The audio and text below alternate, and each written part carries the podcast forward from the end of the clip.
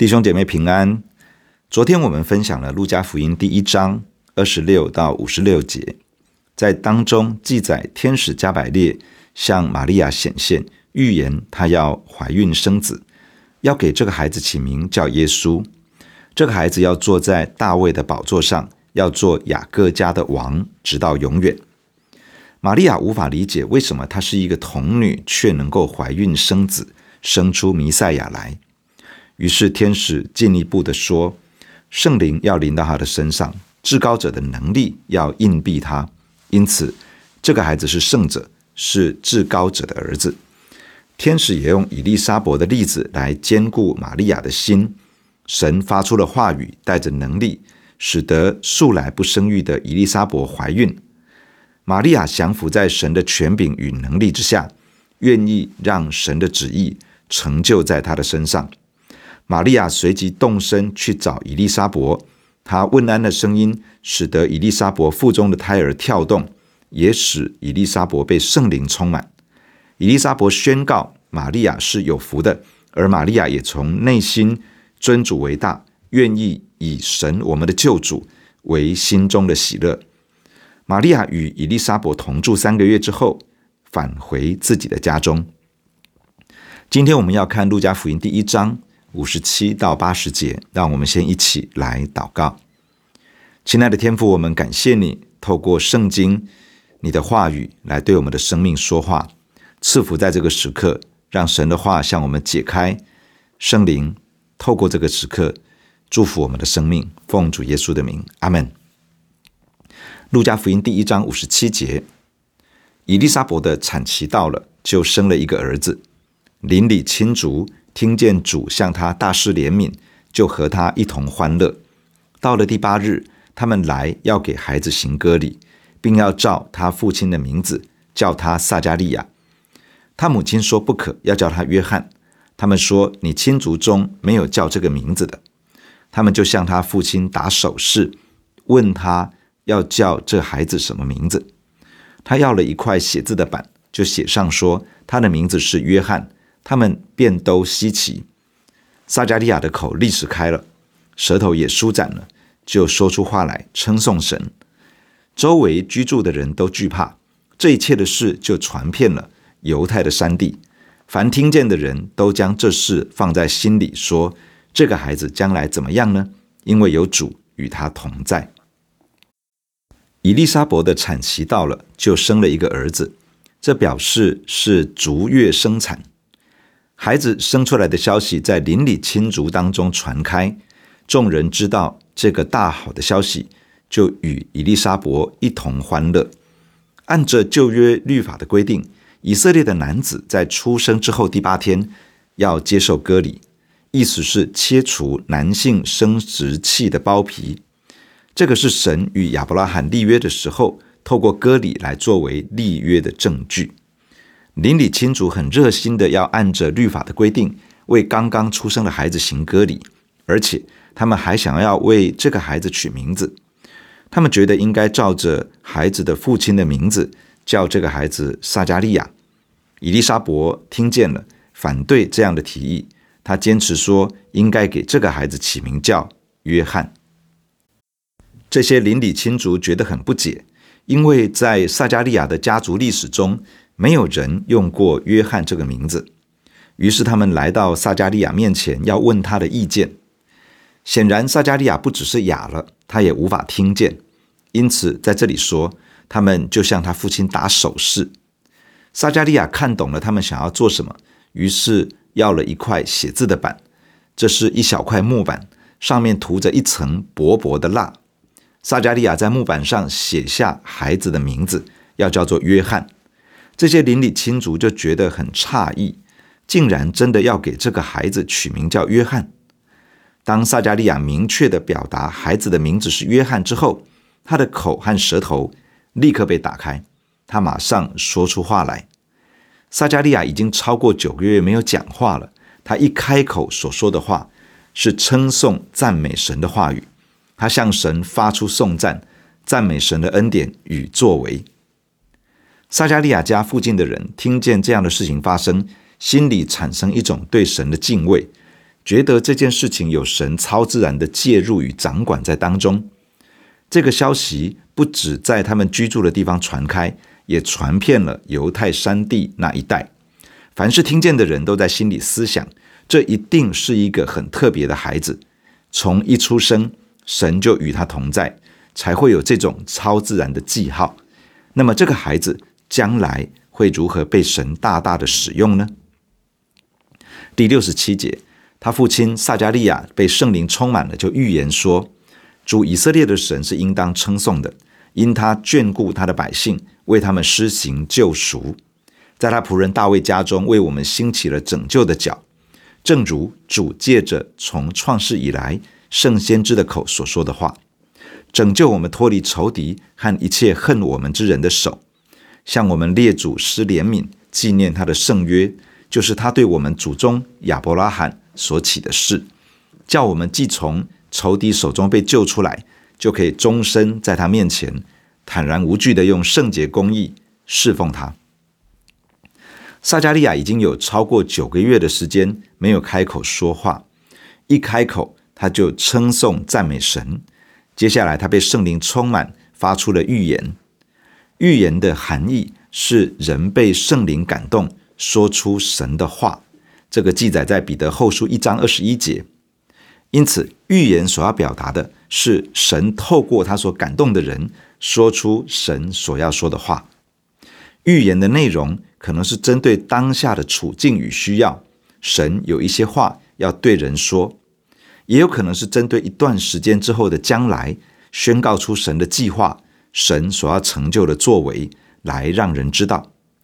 预言有可能是神在现在所要说的话，有可能是神预告将来的事情，也有可能是神启动一些神计划当中的工作。神可能会透过先知发出预言，也可能透过任何一个他所拣选的器皿，借着圣灵感动他说出。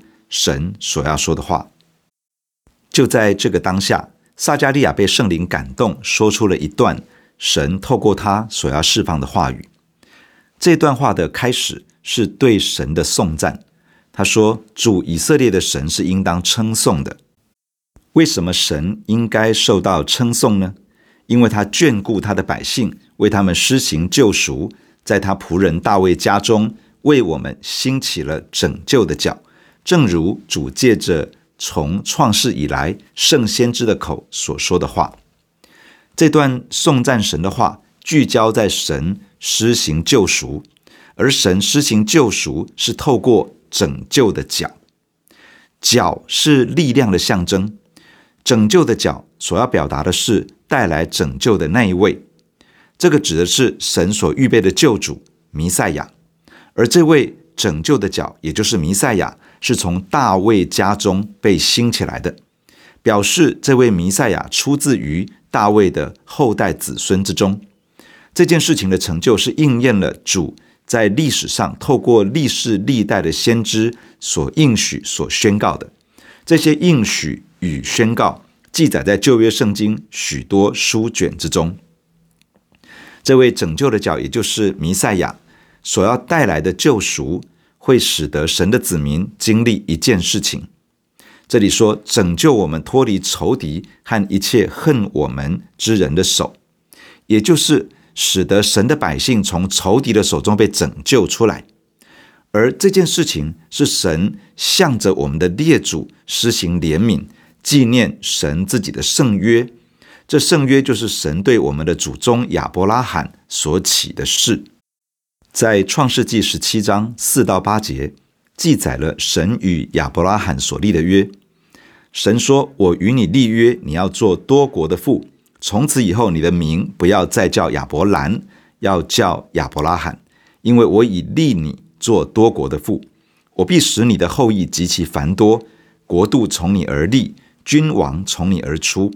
我要与你并你世世代代的后裔坚立我的约，做永远的约。”是要做你和你后裔的神，我要将你现在寄居的地，就是迦南全地，赐给你和你的后裔，永远为业。我也必做他们的神。神与亚伯拉罕所立的约中，提到从亚伯拉罕的后代子孙中间会建立国度，会有自己的君王来治理这个国家，而且这个国度会在迦南地上被建立。这个国度是一个神在当中掌权施恩的国度，神要成为亚伯拉罕后代子孙的神，直到永远。在以色列的历史上，确实开始了一个国度，而且历史上曾经有过一位君王，名叫大卫，将整个以色列国带向了高峰。后来，以色列国分裂为北国以色列以及南国犹大。北国在主前七百二十二年亡于亚述，而南国犹大在主前五百八十六年亡于巴比伦。在南北两国灭亡之前，神就透过先知预言指出，将来在大卫的子孙中会兴起坐在大卫宝座的王，治理神的百姓，一直到永永远远。因此，以色列人切切盼望这位君王的出现。如今，撒迦利亚预言神兴起拯救的脚，来应验神对亚伯拉罕的圣约。这位君王即将来到，就是神所预备的弥赛亚。接下来谈到弥赛亚将神的子民从仇敌手中拯救出来的目的，是叫我们既从仇敌手中被救出来，就可以终身在他面前坦然无惧地用圣洁公义侍奉他。也就是说，神的拯救是要使神的子民恢复对神的侍奉。从这段经文可以看得到，这样的侍奉是终身的侍奉，表示这是一辈子侍奉神。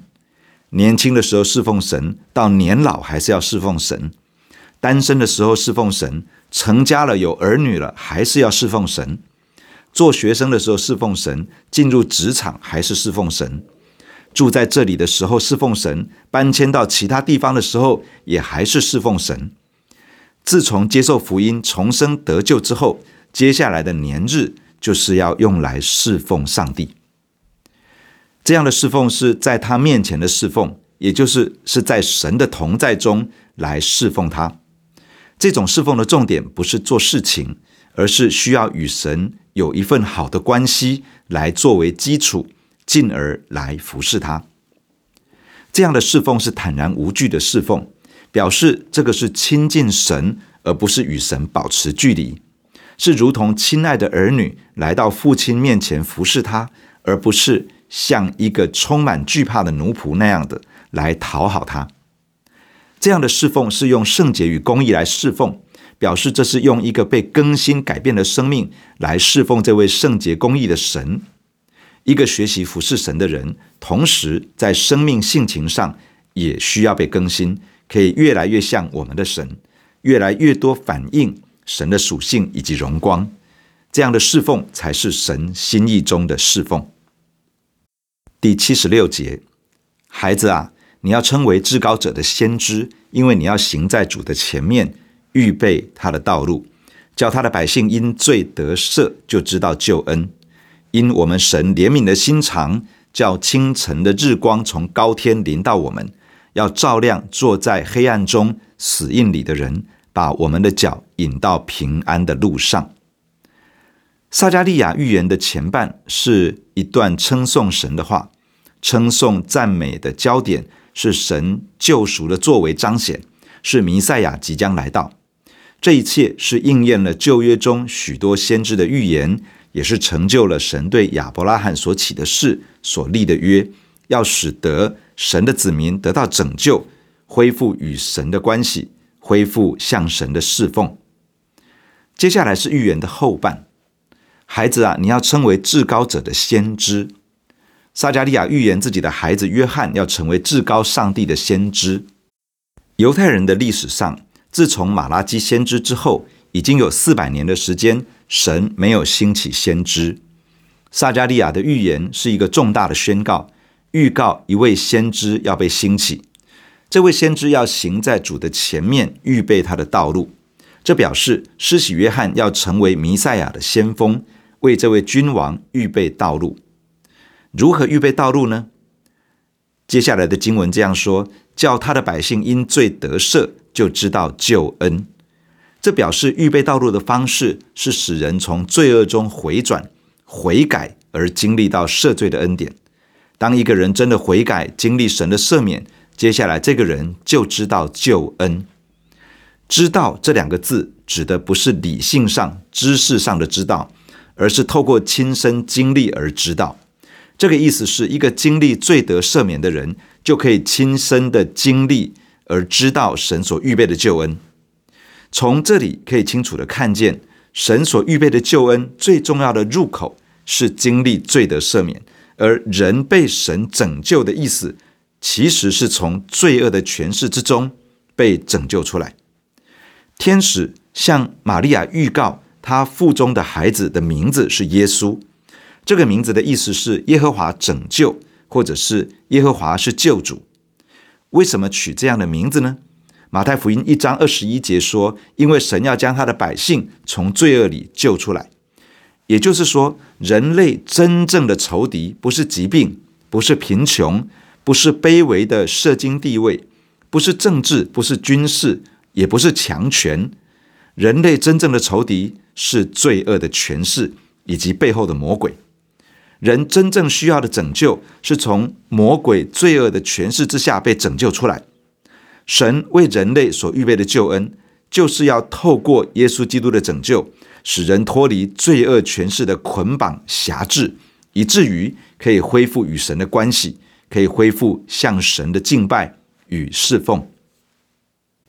撒迦利亚最后谈到，神施行这样拯救的作为，是因我们神怜悯的心肠。这表示神以怜悯为念来对待落在罪恶捆绑中的世人。罪人真正该得的结局，其实是面对永远的审判与刑罚。然而，神因着他的怜悯，不愿意人落入这样悲惨的结局之中，因此他预备救恩，他给人机会。神因着怜悯的心肠，叫清晨的日光从高天临到我们。清晨的日光指的就是弥赛亚，神所预备的救主，也就是耶稣基督。从高天指的是从坐在宝座上的上帝那里差遣了救主耶稣基督，如同日光一样的临到我们，要照亮坐在黑暗中死印里的人，把我们的脚引到平安的路上。坐在黑暗中死印里的人，指的就是在罪恶权势之下的人。这样的人活在属灵的黑暗中，原本是看不见自己生命的真相，也看不到人生的出路，没有喜乐，没有平安，也没有盼望。如今救主耶稣基督进入人的生命中，如同光照亮黑暗一般，要把我们人生的脚步引领到平安的道路上。真正平安的路，就是借着弥赛亚救主耶稣基督，除去我们与神之间罪恶的阻碍，使我们可以回到神的面前，恢复与神之间盟约的关系，恢复向神的敬拜以及侍奉。第八十节，那孩子渐渐长大，心灵强健，住在旷野，直到他显明在以色列人面前的日子。最后，经文提到撒迦利亚的孩子，也就是施洗约翰。